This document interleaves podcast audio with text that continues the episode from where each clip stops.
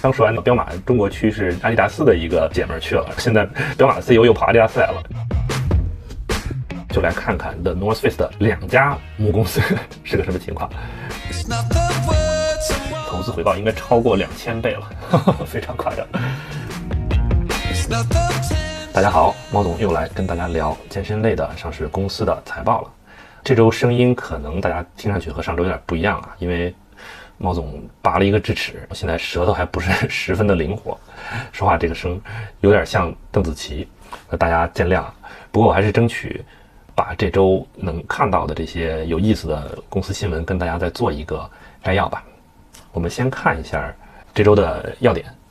阿迪达斯这周发财报了，我们会聊一聊他们最近遇到的一些困境，包括他们管理层换帅，以及他们接下来准备怎么搞。还有 The North Face The North Face 最近的增长还是比较猛的，我们会聊一聊它的一些财务情况，还有 The North Face 这个牌子本身它的母公司啊最近都怎么样了。然后说完 The North Face 呢，还会再聊一聊这个能量饮这一块。能量饮这一块这周是 Monster Beverage 发了财报，就是魔爪饮料。呃，我们也会说说它最近的一些收购动作。我还会再聊一下健身房。健身房这周也是有几家发了，这个包括 Exponential Exponential Fitness，还有 Planet Fitness。像 Planet Fitness，它最近还调低了这个全年的开店预期，这个是怎么回事？我们也会聊一聊。每期的开头都要强调一下啊，就是我们聊的全都只是一些公司层面的好玩的事情，并不是投资建议啊！大家要注意啊，并不是推票，不是投资建议，所以投资有风险，入市需谨慎。这个跟大家再强调一下。我们先来看一下运动鞋赛道吧。运动鞋赛道这周主要就是阿迪发了财报，我们可以把阿迪它的营收和上周提到的几家像彪马、斯凯奇还有德克斯户外拉到一起看一下。阿迪它这个季度的营收和美元应该是五十九亿美元，应该是这几家里最高。但它同比的增速和它的运营利润率都降了啊，比如说它的同比增速这一块是负的百分之五，也就是比去年同期的营收降了。运营利润率这一块呢，降的就比较多啊。他们财报里写了是降了点三点七个 pp 是啥意思？就是说，它去年的运营利润率其实是百分之七，就七个点，然后今年同期就变成了三点三个点，其实降幅超过百分之五十了，这个还是比较大的一个降幅啊。在这几家公司里边来看，应该也是最差的一家了。像彪马，我们上周说运营利润率是呃百分之五点四，都比它这个百分之三点三要好。在我们也可以看出来，在股价方面上，其实阿迪从二一年下半年开始吧，就一直跌跌跌跌跌，跌到二二年，也就是去年年底最低的时候，跌到了九十三块钱啊，九十多块钱。它那它在二零二一年的下半年呢，最高应该是三百多，三百三十六，也就这个跌幅已经超过百分之六十了，还是挺惨烈的。那它为什么会这个股价跌这么多呢？其实这个大家如果之前有去关注阿迪的新闻的话，应该。也能猜到，反正有几个点吧。一个是说，他们当时新疆棉的这个事儿闹的，其实对于整个中国市场的影响还是比较大的。还有就是去年，去年彻底和侃爷撕逼，我这个 Easy 所有的鞋又开始说又不卖了，对吧？又积压了很多库存，所以就很多事情导致叠加起来，就是他们现在这公司整个其实是一个不太好的一个状态。也正因为如此，他们今年其实 CEO 就换人了啊。老的 CEO 下台了，新的 CEO 是请来了原来彪马的 CEO。上周刚说完彪马，而且上周刚说完彪马中国区是阿迪达斯的一个姐们去了，现在彪马的 CEO 又跑阿迪达斯来了，这是挺热闹的。这个新的 CEO 叫什么叫 Bjorn Golden，他其实这个个人履历就非常牛逼了。他之前在彪马应该是干了十年，把彪马的营收直接给干翻倍了，还是非常厉害的。而且他在这之前是 Pandora 的 CEO。再往前倒呢，他之前也在阿迪达斯的服饰部门工作过，当时是服饰部门的 SVP，所以这整个他的这个个人履历还是相当牛逼的。他是去年年底应该是和彪马的这个签约到期，他就没有续约，他就被阿迪给搞过来了。所以从今年开始，他是阿迪的新的 CEO。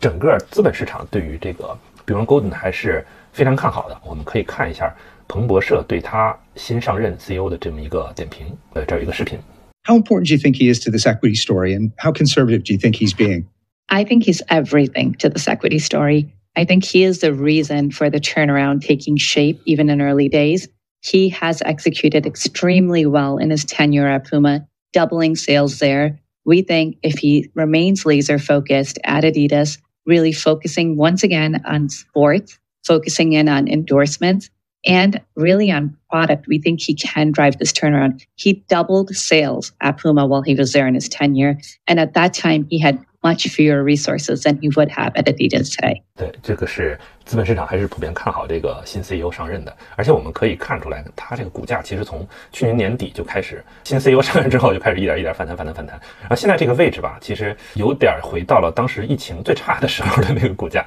你就想想它跌了多少吧。但是接下来它怎么做呢？我们其实还是有待观察。嗯，再说两个点，一个是这个他们重启了这个代言人，这是。阿迪三年以来首次在中国请新的这个大牌明星做代言人，他们这次请的是马思纯，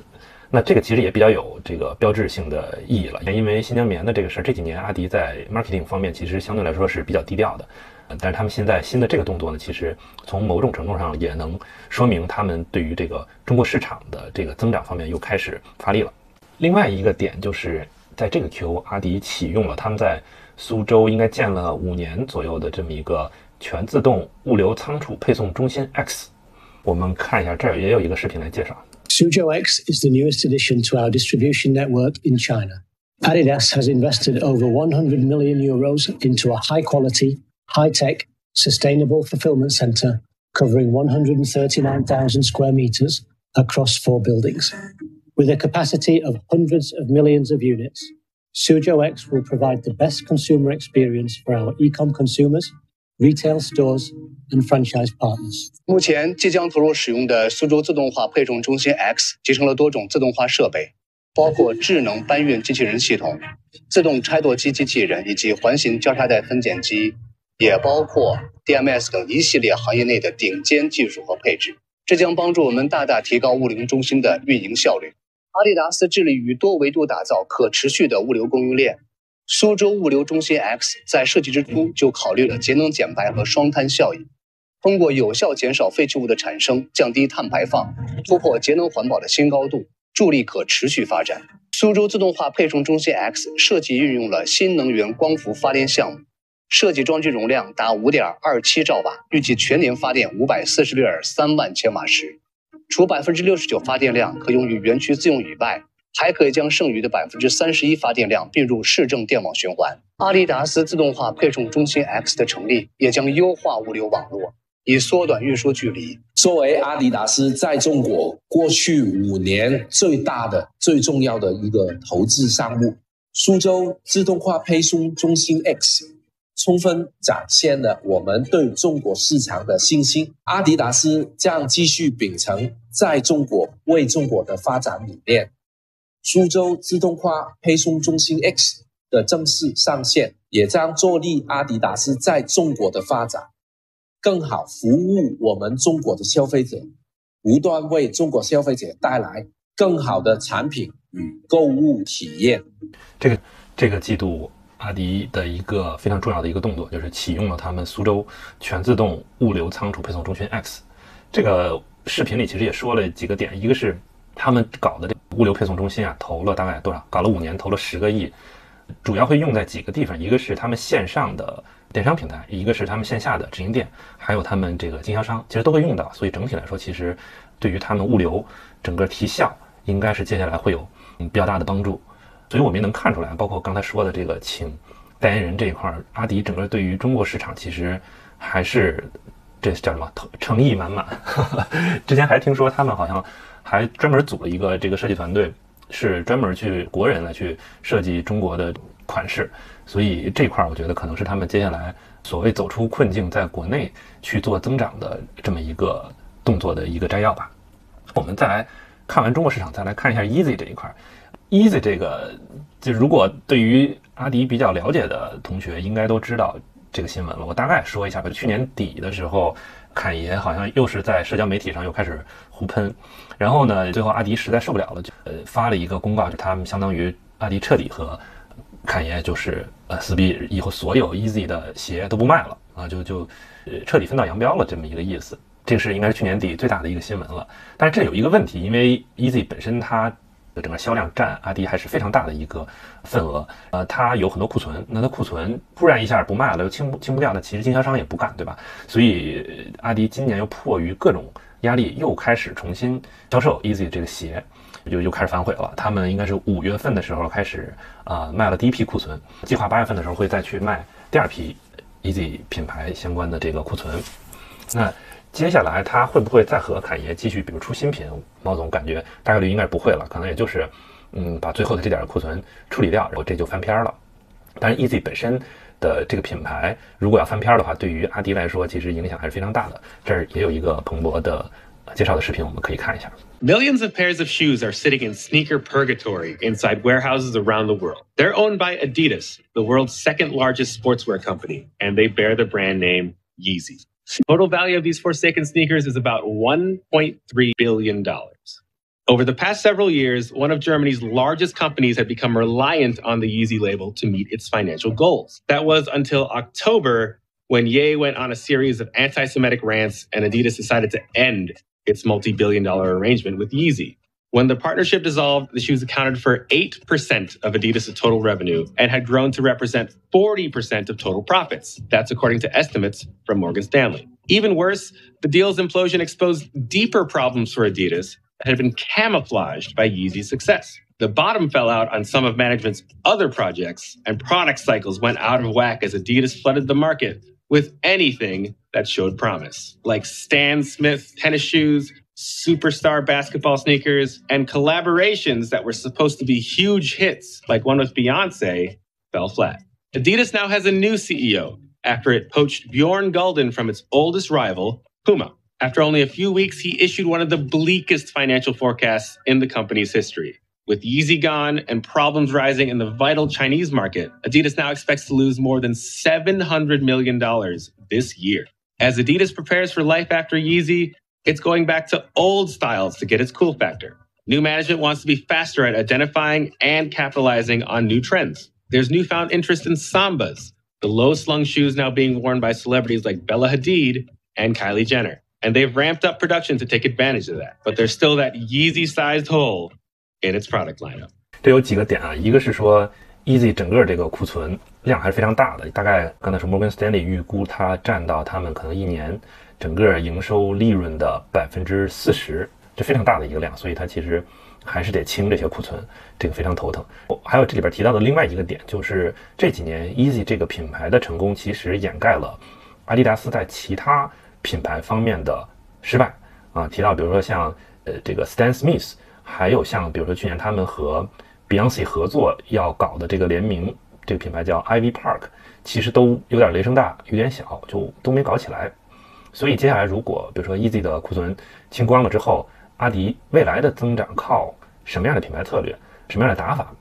其实这个都是要留给这个新的 CEO 去解决的。就是我们接下来可能也要重点关注这个 Bjorn Golden，他对于后 Easy 时代这个阿迪品牌方面准备是怎么搞？这个也是比较有意思的一个点。然后说完阿迪，我们再来说一下运动服。运动服赛道这周主要说两个公司吧，但是这两个公司比较有意思的是。两公司同时运营了一个品牌，就是 The North Face。The North Face 最近涨得非常猛，我们就来看看 The North Face 的两家母公司 是个什么情况。为什么会这样？一个是在美国的叫微富 VFC，另外一家是日本的 Goldwing。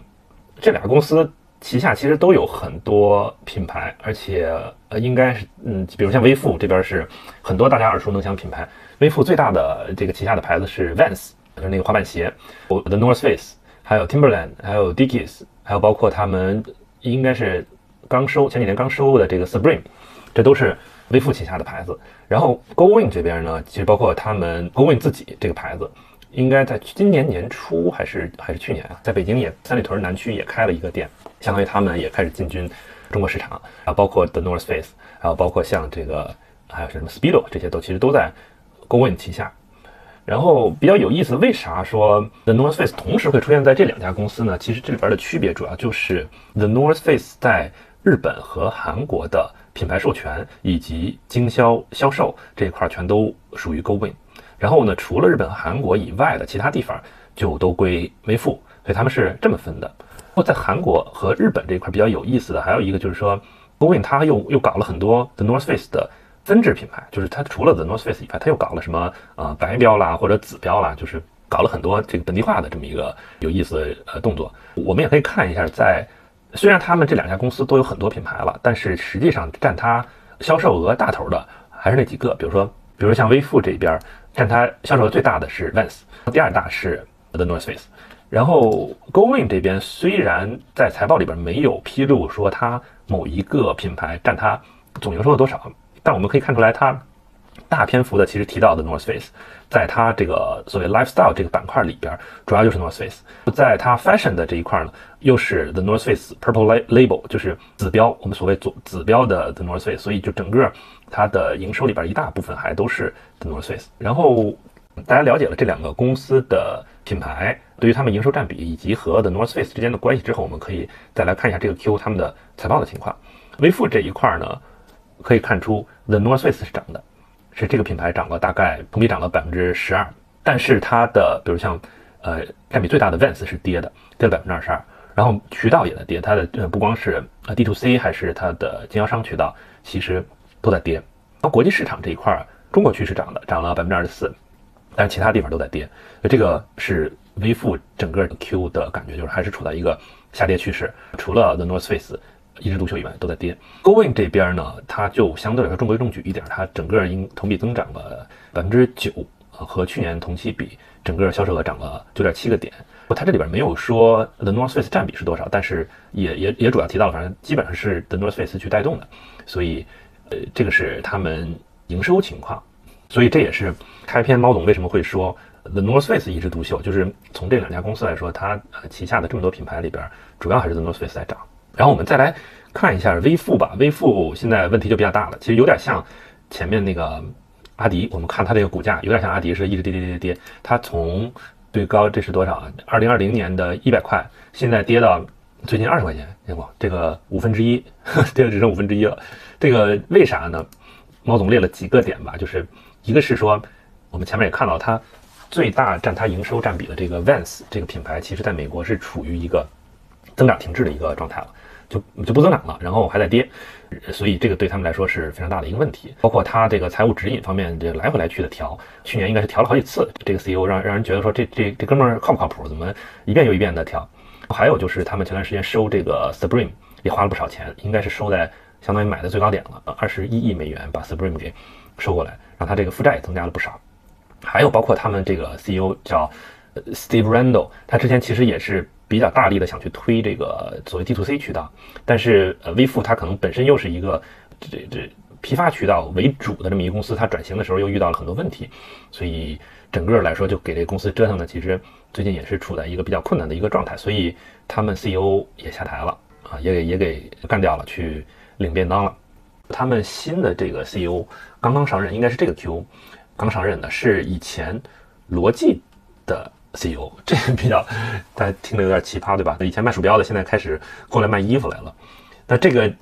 猫总觉得它其实也说明几个点：一是就是这种国际化的、有全球视野、又多品牌运营的这种公司的 CEO，其实还是 挺难找的。这个找来找去，可能也没有特别合适的，你要只能扩圈去找一些有通用能力的。呃，因为罗技之前。相当于也是算是困境反转公司吧。罗技之前最开始不是搞鼠标的嘛？那那个 PC 整个销量呃的这个这个行业的萎缩，导致他们其实也陷入了一个一个困境。那这个 CEO 据说之前也是做了一些动作，然后把这个公司整个调转转头去往这个电竞方面再去发展，所以后来其实增长的也还不错。所以其实他相当于也是有这方面的履历和能力的，所以把他给搞过来，去看看能不能把微付的这个困难给解决掉。所以这个是新上任的这个 CEO，不过毛总也听了一下他们的电话会议啊，CEO 目前来说还是比较谨慎，他在电话会上也没说啥，因为他刚上任就几天，所以他具体的做法和他接下来的一些策略，可能要到下个 Q 才能逐渐的看出来。但总的来说，微付现在其实有点类似于阿迪，都是陷入了一个困境，都是在处于一个这个困境反转的这么一个底下正在挣扎的这么一个阶段。说完运动服这一块，我们再来看一下功能饮料吧，功能饮料。这周主要发财报的是魔爪饮料，也就是 Monster Beverage。然后这家公司国内相对来说，应该也大家应该也知道吧，这个就是那个它那个爪子的那个 logo 还是比较有辨识度的。但国内相对来说，可能知名度没有那么高。毛总搜了一下，好像他们连连连天猫都没有一个旗舰店，都是说是什么可口可乐旗下的什么什么什么这个呃魔爪饮料，所以国内可能知名度不是特别高，就至少没有红牛高吧。比如说像，但是像在美国来说，其实这个 Monster Beverage 就是知名度就相当高了，因为他们最开始其实起家的时候就是抄红牛，就是把就相当于就是做美国版的红牛，把这个加量不加价，把这个整个罐儿弄得更大，然后量更多，但是价格又一样，再加上它那个 logo 和整个品牌的定位又有嗯比较符合这个年轻人的这种新的这这这这种调性吧，所以他们其实这块做的是比较好的，在美国现在应该也是最流行的这个功能饮料。股价方面，股价方面就更夸张了，因为之前毛总看了一篇这个文章，说它好像是所有美国公司里面股价涨得最好的，从它上市以来啊，所以毛总就拉了一下股价的这个行情图，发现还真是，这非常非常夸张。我我放了几个啊，一个是呃 Monster Beverage，然后还把苹果和最近比较火的英伟达放在一个时间线上，我们看从 Monster Beverage 它上市到今天来说，它比苹果和英伟达都涨得更好，然后整个这个投资回报应该超过两千倍了，非常夸张。这个是二十年的大牛股。我们说这周呃说一下它在这个 Q 的动作吧。这个 Q 的动作它主要是收了一个叫。邦 Energy 的这么一个公司，这个公司因为它在国内还没有业务，所以大家可能不太了解。这是另外一个能量饮。那这哥们儿先说一下这个邦 Energy 的这个创始人吧。这哥们儿也是特别特别奇葩、特别神奇的一个人。他是叫 Jack o w a 他之前的背景其实是搞这个化学的，所以他对于这个什么营养补剂这块比较熟。那他再加上他自己又爱撸铁，又是练健身的。有这个练健身的这个兴趣爱好吧，所以整个他其实最开始建的那个公司是想做营养补剂的，但是做着做着呢，发现好像没做起来，他就转了一个方向，又开始向更大众的市场去做这个功能饮料，就一下就做起来了。他做功能饮料其实当时还是比较有创新的，他其实就切了无糖，所谓什么零糖零卡，又加了很多像什么 BCA 或者肌酸这种，嗯，健身人士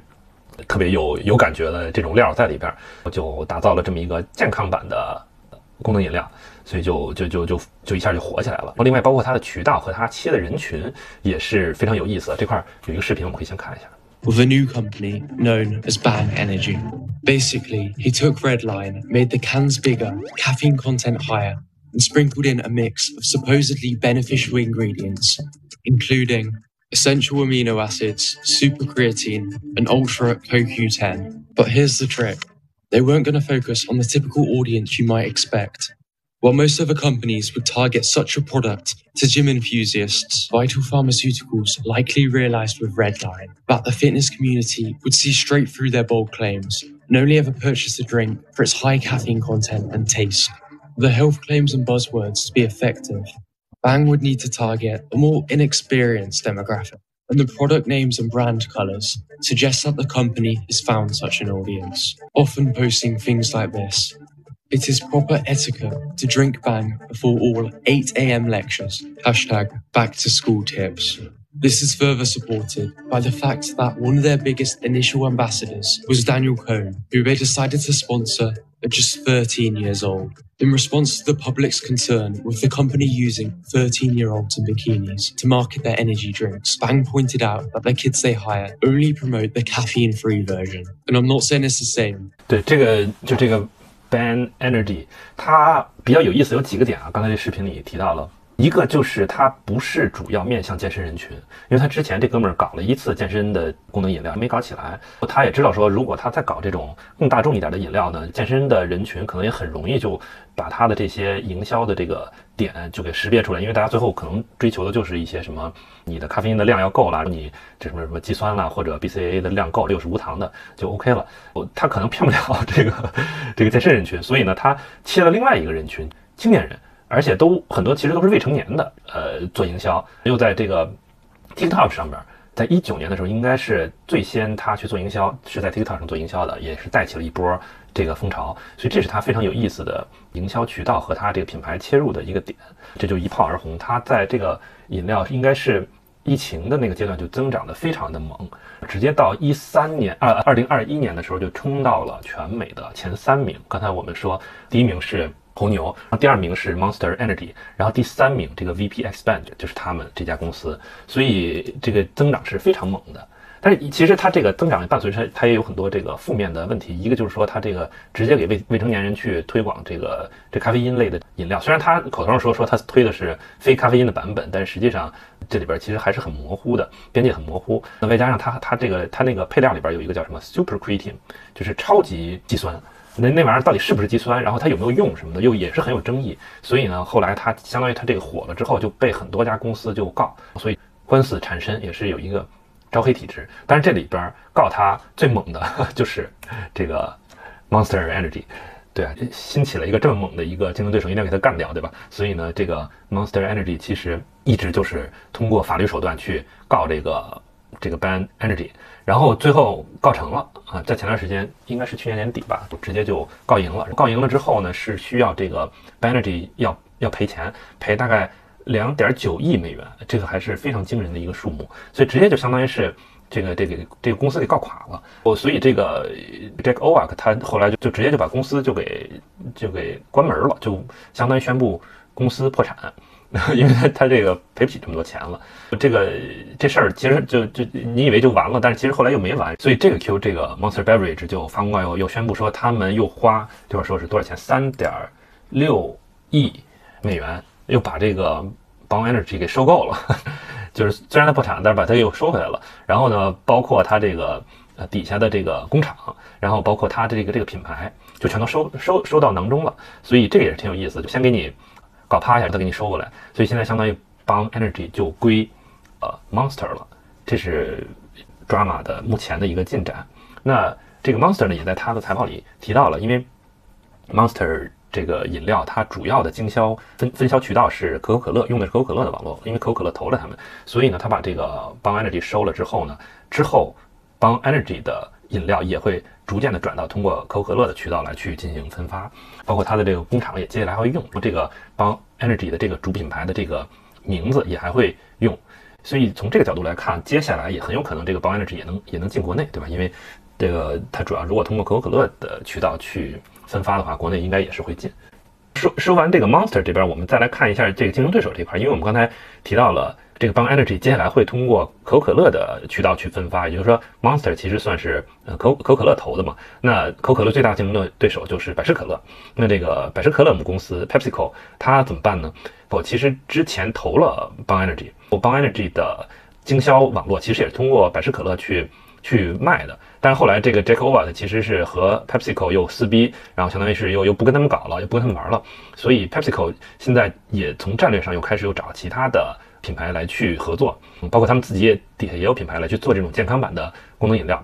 但其实他自己的品牌也做的也不太好吧。但是他最后目前来说，他主要合作的是和这个全美第四大的这个健康功能饮料的品牌来去合作。这个 Celsius，Celsius 在国内应该叫燃力士，燃力士。这个可能有些同学会知道吧，也是做这个健康版功能饮料的，所以就相当于投了 Celsius。因为这个 Q 这个 Monster 又收了这个 Bang Energy，所以接下来 PepsiCo 会不会在和这个 Celsius 的合作上又有一些新的动作呢？这个也是接下来我们可以关注的一个点。